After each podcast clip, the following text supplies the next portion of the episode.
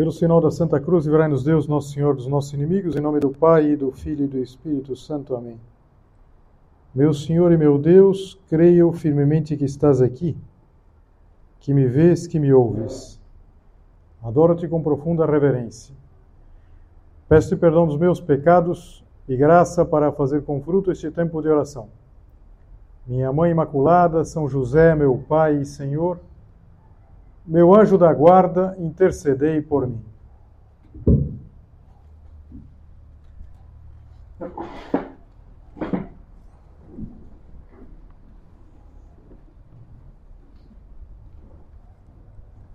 Num primeiro momento, o, o tema desse mês pode parecer trivial.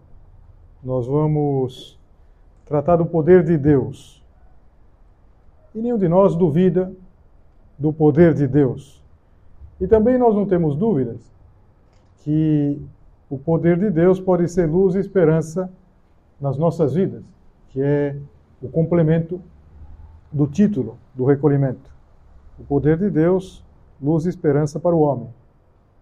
Mas a pergunta, e que vai nos ajudar a fazer a nossa meditação, é se de fato é assim. Se de fato isso influi no nosso dia a dia, na nossa vida. Porque às vezes dá a impressão que não. Nós sabemos que Deus está no comando, mas quantas preocupações, quantas tensões que fazem, por exemplo, que a gente não consiga relaxar.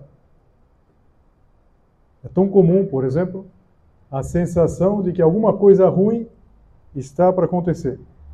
E a gente se preocupa com a saúde, a gente se preocupa com o dinheiro, com o trabalho, com a família. E a gente sabe que pode levar a um descontrole, a uma falta de controle dos pensamentos, dos sentimentos, das imaginações, tudo aquilo que genericamente se chama e se estuda e se trata ansiedade. Mas antes de meditar numa passagem do Evangelho de São Marcos, que pode projetar uma luz, acho que projeta uma luz poderosa nesse tema. Eu queria começar com um relato, diria quase, quase infantil, mas que pode nos servir para entrar na cena do Evangelho. E é uma história que acontece numa fazenda. Acontece com um fazendeiro, um homem que precisava de um funcionário para cuidar dos animais, do estábulo, do celeiro. E então, como era costume lá no lugar, e a ocasião boa era a festa, tinha a festa lá do padroeiro, no povoado. Então, muita gente circulava. E de repente apareceu um candidato, apareceu um garoto, jovem, né, 16, 17 anos, que não parecia especialmente talhado para tudo isso. E, e o fazendeiro perguntou qual era o nome dele, chamava Alfredo. E falou: Alfredo, é, você entende das coisas de fazenda? Você entende do trabalho? Ele falou, sim, senhor. Eu sou capaz de dormir numa noite de tempestade. E, o que, que está falando? Não entendi nada. Não, posso dormir numa noite de tempestade. Ele achou que era um rapaz meio esquisito, meio doido. Mas depois de circular muito lá, no final da tarde não tinha encontrado outro, voltou a fazer a proposta para o Alfredo, que respondeu da mesma maneira: Não, eu posso dormir numa noite de tempestade. E como ele estava precisando muito de um funcionário, é, ia pegar aquele que tinha como currículo a capacidade de dormir quando tinha tempestade. Então, ele começou a fazer o trabalho. E, para dizer a verdade, é, o, o fazendeiro não, não pôde acompanhar muito o que ele estava fazendo tinha outras coisas, outras prioridades, não prestou muita atenção se ele estava trabalhando bem ou menos bem. Até que uma noite teve uma tempestade. Uma noite, o fazendeiro foi acordado lá pelos raios, pela ventania, o vento lá que batia todas as, as janelas da casa, e, e ele pulou da cama e, e, foi lá, tinha um quartinho lá onde morava o, o rapaz, foi despertar ele para correr, porque imagina, ia voar tudo, ia assustar os animais. E bateu, bateu na porta do Alfredo que continuava dormindo como se fosse uma pedra. Alfredo acorda porque está tendo uma tempestade. E o fato é que o Alfredo não acordou. Então ele não tinha tempo a perder, não dava para esperar aquele, aquele rapaz. Então ele correu lá para. atravessou o pátio, chegou lá no estábulo. Então ele teve uma surpresa, uma boa surpresa. Estava tudo em ordem.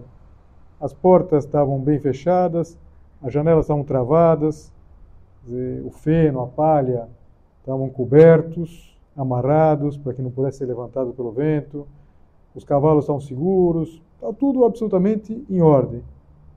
E mesmo que lá fora soprasse um vento fortíssimo, mesmo que lá fora houvesse uma tempestade, estava tudo absolutamente em paz. E aí ele entendeu. Ele entendeu o que o rapaz tinha dito de uma maneira meio misteriosa. Ele fazia bem o trabalho, fazia bem o trabalho todos os dias. Ele certificava cada dia que tudo estava bem. Ele se preparava cada dia para a tempestade. E por isso, quando vinha a tempestade, ele dormia. Ele não temia. Ficava absolutamente em paz. Há dúvida que qualquer patrão gostaria de ter um empregado assim, seja na fazenda ou em qualquer outra atividade. Mas eu quis contar essa história, sobretudo pela frase do rapaz, porque a frase dele, se a gente coloca um ponto de interrogação, volta para nós. Será que nós somos capazes de dormir numa noite de tempestade? E tantas vezes a ansiedade ela incide na nossa vida precisamente de noite. E é uma temporada especialmente dura que a gente não consegue dormir pelo muito que a gente tem que fazer, pela não sei, ou então um problema sério na família, uma desarmonia que preocupa e que tira o sono. Pois bem, não é fácil dormir no meio de uma tempestade. E assim a gente chega à passagem do Evangelho. É mais próprio de uma meditação a gente considerar o Evangelho. É uma passagem do capítulo 4 do Evangelho de São Marcos, em que Jesus está dormindo numa noite de tempestade. E mais, está dormindo num barco. Está dormindo num barco com os apóstolos, que estão fazendo uma travessia do Mar da Galileia. E vários deles eram muito tarimbados, experimentados, eram pescadores, todos eles pescadores. Mas naquele dia surgiu uma grande tempestade. São Marcos conta assim: surgiu uma grande tormenta e lançava as ondas dentro da barca. A barca era uma barca pequena, de modo que ele, ela já se enchia de água. Jesus achava-se na popa, dormindo sobre um travesseiro. Às vezes vem a pergunta: será que Jesus estava dormindo mesmo? Ou fingia que dormia? Não, Jesus dormia. Eu sempre gostei eh, desse como um argumento de que Nosso Senhor tinha uma saúde muito boa. Dormir numa noite de tempestade, dessa tempestade, no meio de um barco. Eles acordaram e disseram-lhe: Mestre, não te importa que pereçamos? E ele, despertando, repreendeu o vento e disse ao mar: Silêncio, cala-te. E cessou o vento e seguiu-se grande bonança. Ele disse-lhes: Como sois medrosos? Ainda não tendes fé? Eles ficaram penetrados de grande temor e cochichavam entre si: Quem é este a quem até o vento e o mar obedecem? Jesus dormia, dormia de verdade. Mas o ensinamento de Jesus aqui é muito claro. Nós não precisamos nos preocupar quando Jesus está no nosso barco. Aquele rapaz não se preocupava, era capaz de dormir, porque ele tinha feito tudo que precisava fazer. Todas as providências, tinha fechado é, tudo que tinha que fechar, tinha coberto tudo aquilo que tinha que cobrir, travado. No nosso caso, não é uma segurança que vem de nós. Tanto que o título do recolhimento é O Poder de Deus, que é luz e segurança para o homem. Pois bem, esperança para o homem nós poderíamos dormir e dormir melhor, dormir nas tempestades, se nós lembrássemos que Deus está no barco. Essa é, a censura que Jesus Cristo faz para os apóstolos. Na, na história, tem dias especiais, na verdade, tem dias especiais que a gente até estuda. no dia 6 de junho, lá, a invasão é, da Normandia, lá o dia D, o desembarque das tropas aliadas, e várias datas. Eu arrisco que uma data que quem estudar é, o nosso século vai, vai considerar foi o dia 27 de março de 2020. Por quê? Porque foi uma coisa que não tinha nunca se dado, era o começo da pandemia, a pandemia tinha começado no Brasil poucos dias antes. Tinha começado na China, depois tinha se espalhado eh, na Europa, principalmente lá pela Itália. E nesse dia, o Papa Francisco ele deu uma bênção urbe et orbi na Praça de São Pedro vazia. Acho que alguns de vocês, ou quase todos, vão se recordar dessa cena. Essa bênção que o Papa dá em ocasiões muito concretas, a bênção urbi et orbi, se chama urbi et orbi porque é para urbi, que é a cidade, e para o orbe, para Roma e para o mundo. Ele dá em ocasiões duas vezes por ano, na Páscoa, no Natal, e também tem uma outra ocasião, quando ele é eleito. O Abemos Papa, então o novo Papa, recém-eleito, ele dá a bênção, a bênção Urbet Orbe. Aqui foi uma, uma exceção, sobretudo, eu não sei, me chamou muito a atenção ver o Papa caminhando absolutamente sozinho. A praça absolutamente vazia. Uma cena inesquecível. Ele quis fazer é, uma oração diante de duas imagens que, historicamente, estavam muito ligadas à, à petição em situações semelhantes de, de, de pandemia, de, de peste, que era um crucifixo e um ícone que é um ícone de Nossa Senhora, Salus Populi Romani, é, salvação, saúde do povo romano. E ele deu a bênção com o Santíssimo Sacramento, que foi transmitida para todo mundo. E mais adiante, uns dias depois, é, quando se foi fazer um gráfico, acho que talvez alguns se recordarão também, se viu que aquele dia foi um dia em que a, a epidemia começou a decair na Itália. Na Itália foi um dos lugares que começou com mais virulência. Então o Covid começou a recuar. Mas o que foi interessante é que o Papa ele escolheu para motivar a sua homilia, uma homilia muito bonita, precisamente estas palavras de Jesus. Essas palavras de Jesus que nos movem a termos confiança no seu poder. Como sois medrosos, ainda não tendes fé?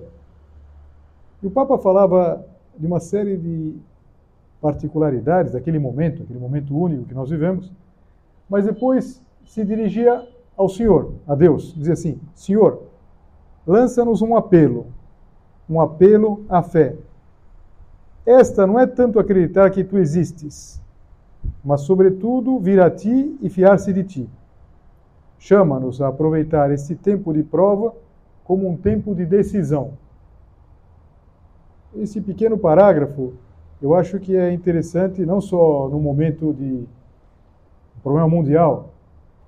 O Senhor lança-nos um apelo, um apelo à fé. A fé, diz o Papa, não é tanto acreditar que Deus existe. Tanto que eu começava a nossa meditação dizendo: se fosse simplesmente acreditar que Deus é poderoso, mas ninguém tem dúvida. Nós não temos dúvida. Mas não se trata tanto de acreditar que tu existes, como, sobretudo, vir a ti fiar-se de ti. Acreditar, fiar-se, confiar. Chama-nos a aproveitar esse tempo de prova como um tempo de decisão. Que bom seria que a gente tivesse isso muito presente para a próxima tempestade, que é um chamado de Deus para a gente aproveitar o tempo de prova como tempo de decisão. Os santos souberam fazer isso. Souberam confiar no poder de Deus e dormir numa noite de tempestade. Gosto muito de uma, uma história que aconteceu com São João Bosco. Dom Bosco, que é o fundador dos Salesianos. Com certeza aqui haverá alguém que estudou nos Salesianos, mas todos nós conhecemos e de alguma maneira todos nós admiramos o trabalho que ele fez, o trabalho que se continua a fazer a partir de Dom Bosco, mas que naquele momento estava começando. Um trabalho difícil. Dom Bosco começou precisamente com esses meninos de rua e, e havia um ministro, um ministro italiano, naquele, naquele contexto do século XIX, havia uma, uma grande perseguição à igreja.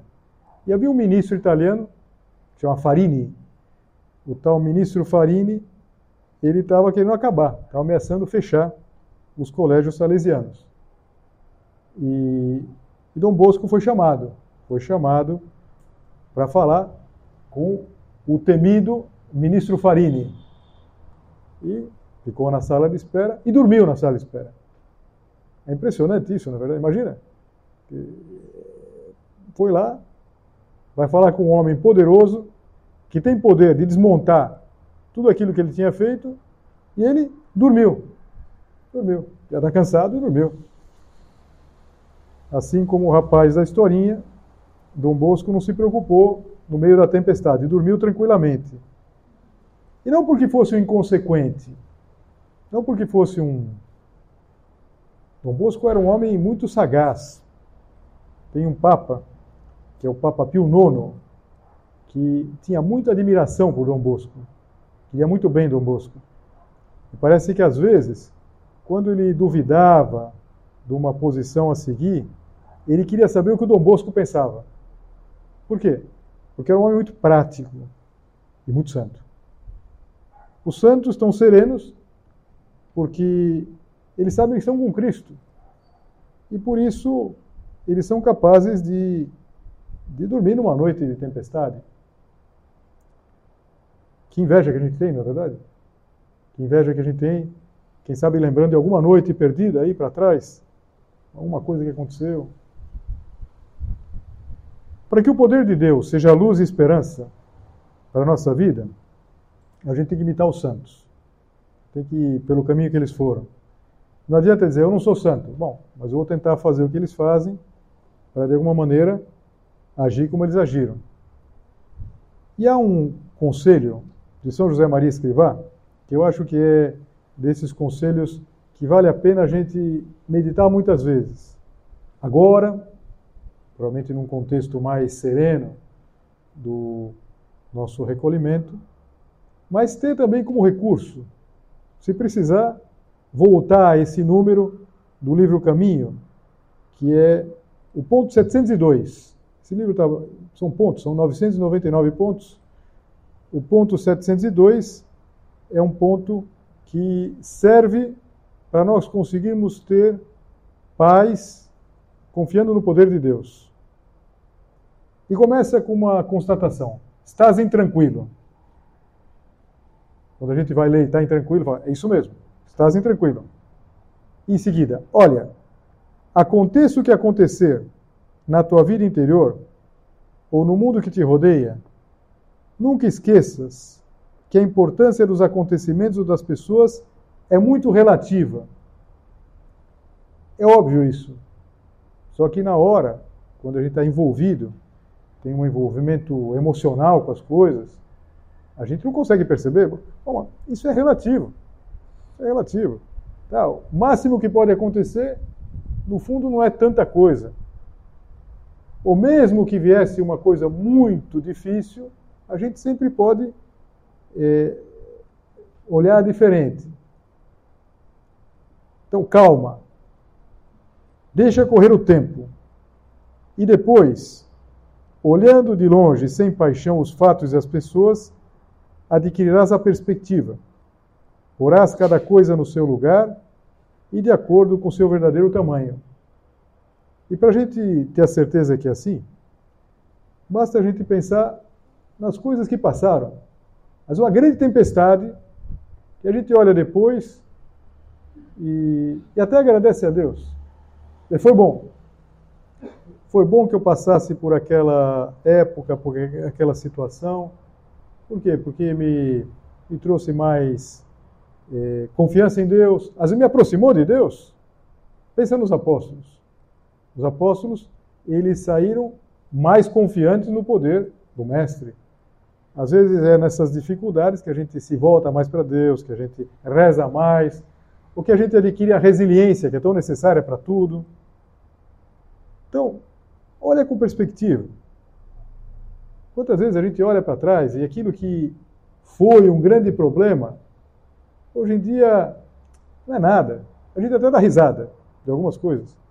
Grandes dificuldades que talvez na, na juventude ou na infância, não é nada, não tem problema. Então, calma, olhe as coisas com perspectiva, com sentido sobrenatural. Se assim fizeres, serás mais justo e evitarás muitas preocupações. Por que nós iríamos perder a paz se Deus está do nosso lado? Se Deus está conosco? Deus, ele, ele sabe fazer as coisas. A gente pode confiar em Deus. Pode parecer óbvio isso, na é verdade? Na segunda parte do recolhimento, nós vamos considerar por que, que a gente pode confiar em Deus mesmo? O que reforça essa nossa confiança? Mas agora, eh, para terminar, eu queria contar mais uma história. Desculpa botar essas histórias, mas às vezes isso ajuda a afirmar a nossa reflexão. É uma historinha que faz contraponto da primeira. Da primeira lá do, do rapaz que ele conseguia dormir numa noite de tempestade. Agora é uma história de um mestre e um discípulo. Um mestre que estava viajando com o seu discípulo e tinha encarregado o discípulo de quando fizessem a parada lá no oásis, é, estavam atravessando o deserto, lá na hospedaria, então falou para o discípulo, falou, cuida do camelo. O camelo é tudo numa travessia, imagina. E então uh, o discípulo estava muito cansado. E ele não amarrou o camelo, mas fez uma oração assim: Meu Deus, cuide do camelo que eu confio para o Senhor. E na manhã seguinte, dá para imaginar o que tinha acontecido: o camelo tinha sumido. Camelo tinha sumido, e, e então o mestre foi falar com ele: O que aconteceu camelo? Não sei. E, e mas eu não falei para você, para você amarrar o camelo? Eu deixei com Deus. O que, que aconteceu? Pergunta para Deus. Eu não sei. Tem que perguntar para Deus. Eu falei para ele: cuida do camelo. Se o camelo sumiu, a culpa é de Deus. Eu confiei para ele. Então dá para imaginar que, eh, por mais que o, o, discípulo dissesse, mas o Senhor mesmo fala para mim para confiar em Deus, eh, para colocar todas as nossas preocupações em Deus. Eu fiz isso. Se deu errado, é culpa de Deus ou do Senhor, que me ensinou errado. E claro, você vê que não era um discípulo que tinha entendido muito bem as coisas. Será que ele não faz isso de vez em quando? É, não de uma maneira tão tola, mas a gente confia em Deus e some o camelo e a gente põe a culpa em Deus. Mas eu faço tudo certo, eu não entendo o que acontece. Como isso vai acontecer comigo? E às vezes a gente exagera, não é que faz tudo certo, hein? Fiz tudo certo. Por que, que não, não. Como, como foi acontecer uma coisa dessas? Então, cuidado. São José Maria também dizia que ele não tinha preocupações, ele tinha ocupações. Está errado preocupar-se. Ocupar-se previamente ocupar-se antes da hora daquelas coisas que a gente não pode resolver. Na segunda parte, nós vamos pensar um pouco mais nisso. A ansiedade, tantas vezes, não é outra coisa senão a gente se preocupar com uma coisa que não está no nosso controle. E se me vier uma doença muito grave amanhã? Bom, não sei, não está no meu controle. Agora, tem coisas que Deus Nosso Senhor quer que a gente faça. E aí estão as nossas ocupações. Os santos nunca foram providencialistas. Sempre confiaram no poder e na providência de Deus. É bem diferente. Nós temos que fazer a nossa parte. Deus quer que a gente faça a nossa parte. Deus ilumina a nossa inteligência, fortalece a nossa, a nossa vontade para que a gente execute aquilo que tem que executar. Então a gente tem que amarrar o camelo. Tem que fazer, por isso que eu falava que era um contraponto, tem que fazer como o primeiro garoto lá, não como esse discípulo é, preguiçoso, mas como aquele primeiro, que faria suas orações, imagino, de noite, e dormia, mas tinha feito tudo, tudo bem. Quantas vezes é aí nessa, nesse equilíbrio que todas as coisas se complicam? Existe uma, uma, uma ideia que se atribui a Santo Inácio de Loyola e que é muito simples de entender. Eu diria muito simples também de, não digo de colocar em prática, mas pelo menos de é, equacionar na nossa vida. Que nós temos que fazer as coisas imaginando que tudo depende de nós. Nós temos que eh, fechar bem as portas, temos que travar bem as janelas, temos que deixar os animais é, no lugar colocados, é, temos que cobrir aquilo que tem que ser coberto, como se tudo dependesse de nós. E, simultaneamente, a gente tem que confiar no poder de Deus, sabendo que tudo depende dele. E é assim mesmo. Tudo depende de Deus. Por mais que a gente conseguisse é, prever todas as coisas, o imponderável, às vezes até aquilo que nós não entendemos num primeiro momento e que acontece. Um acidente, uma, uma, um imprevisto. Então vamos pensar em tudo isso. E vamos voltar àquela pergunta: como a gente anda nas noites de tempestade? Não de tempestade meteorológica, mas de tempestade interior, quando a gente fica girando, a gente fica girando na cama às vezes, um problema, uma coisa que a gente não sabe é, como resolver. Vamos pensar assim: em que medida isso depende de mim? Então vamos fazer a nossa parte, as nossas ocupações. Agora, vamos tirar as preocupações, porque não servem para nada. Porque nós simplesmente estamos o quê? Estamos tentando é, adivinhar uma espécie de, de profecia do que vai acontecer. Em geral, as coisas não acontecem como nós imaginávamos. Pensa o seguinte: é, pensa, por exemplo, uma alguma coisa que você teve que fazer que te, de certa maneira é, mexia muito com, com a tua tua expectativa, a tua imaginação, uma viagem, mais um curso, uma nova tarefa, uma nova etapa profissional. Na verdade, quando a gente olha para frente, quando a coisa ainda está por chegar, a gente imagina, imagina perfeitamente, não, deve ser assim, deve ser assado, vou encontrar isso, vou encontrar aquilo. E depois, o que, que acontece na prática? Quase nunca é daquele jeito. E isso não é uma constatação pessimista, é que a vida é como ela é. As coisas são como elas são. E e as, e a, as realidades elas vão se, se apresentando na nossa vida exatamente para que a gente faça aquilo que o Papa que o Papa dizia na, na, naquela oração no, no, na, na, na pandemia. Senhor, lança-nos um apelo, um apelo à fé. Esta não é tanto acreditar que tu existes, mas sobretudo vir a ti e fiar-se de ti. Vamos a Deus, vamos voltar para Deus nessas dificuldades. Às vezes é hora de voltar a rezar, mas tem gente que até se assusta. Não sei, se é um problema de saúde, e a gente pergunta, está rezando? Falou, então deve estar muito ruim, você tem que rezar, que já não tem. Não, é rezar. Precisa rezar por tudo. Vir a ti e fiar-se de ti. Chamas-no, chamas-no a aproveitar esse tempo de prova como um tempo de decisão. Vamos tomar essa decisão. A decisão de não mais nos preocuparmos, mas nos ocuparmos. E pedir ajuda daquela que é Mãe de Deus e Mãe Nossa, Nossa Senhora Rainha da Paz. Que Nossa Senhora nos ajude, que Nossa Senhora nos acompanhe e que nos faça perceber é, que o poder de Deus não é um poder que simplesmente está aí para que a gente admire, é um poder para nós. É um Pai todo-poderoso e que, sem dúvida nenhuma, está disposto sempre a nos dar aquilo que nós pedimos. Dou-te graças, meu Deus, pelos bons propósitos, afetos e inspirações que me comunicaste nesta meditação. Peço-te ajuda para os pôr em prática.